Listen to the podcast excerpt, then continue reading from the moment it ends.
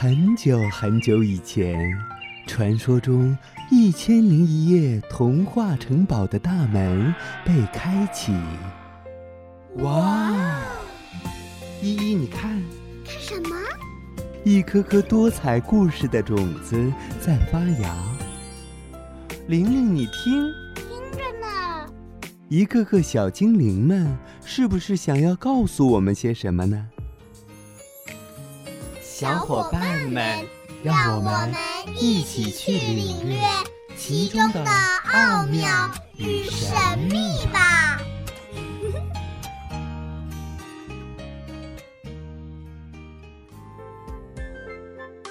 大家好，我是本期小主播郑巧音。今天我给大家带来一个故事，名字叫《五彩的梦》。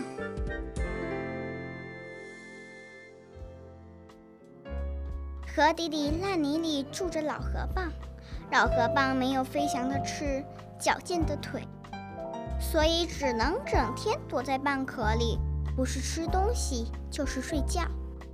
眼前除了一片烂泥浆以外，什么也没有。老河蚌从童年一直到老都是这样过的，或许河蚌都是这样过的吧。一天，老河蚌又在睡觉。一阵噼噼啪啪的声响吵醒了老河蚌。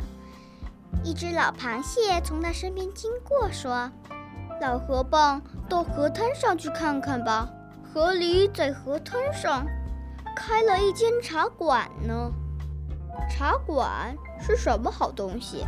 我去看看。”老河蚌擦了擦眼睛，跟着老螃蟹到了河滩上。这真是一个好地方呀！环境很优雅，来这里喝茶的都是上了年纪的老人，他们围着桌子聊天喝茶，很快乐。丹顶鹤大爷喝了一口菊花茶，说：“啊，很怀念我的故乡，那里有宽阔的沼泽地，我们丹顶鹤在片片白云中自由地飞翔。哦，真是一个好地方。”我好像也飞起来了，老河蚌咂咂嘴说：“仿佛也到了丹顶鹤大爷的故乡。”啊，说起故乡，我想起了大海。苍茫的大海上，狂风卷着乌云，雷声轰隆，波浪咆哮，我们海燕却高傲地飞翔。老海燕咽了一口清茶，说。是够勇敢的了，真也了不起。嘿嘿，好汉不提当年勇。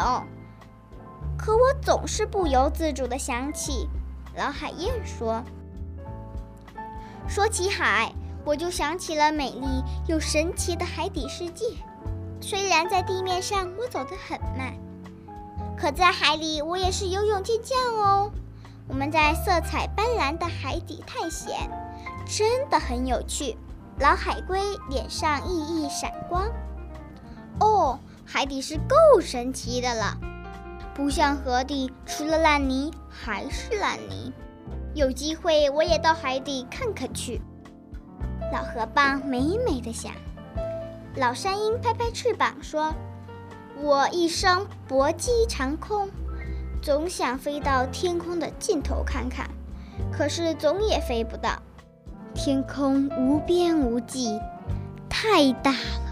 不过，因为总是飞翔，一路上我看到的可真多：森林、沙漠、雪山。啊，大自然真是神奇而伟大呀！嘿，我也想飞起来了。老河蚌觉得浑身有了力量，似乎年轻了许多。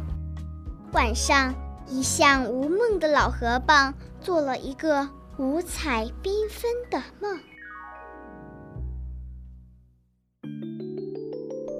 好故事当然要一起分享，好声音当然要一起聆听。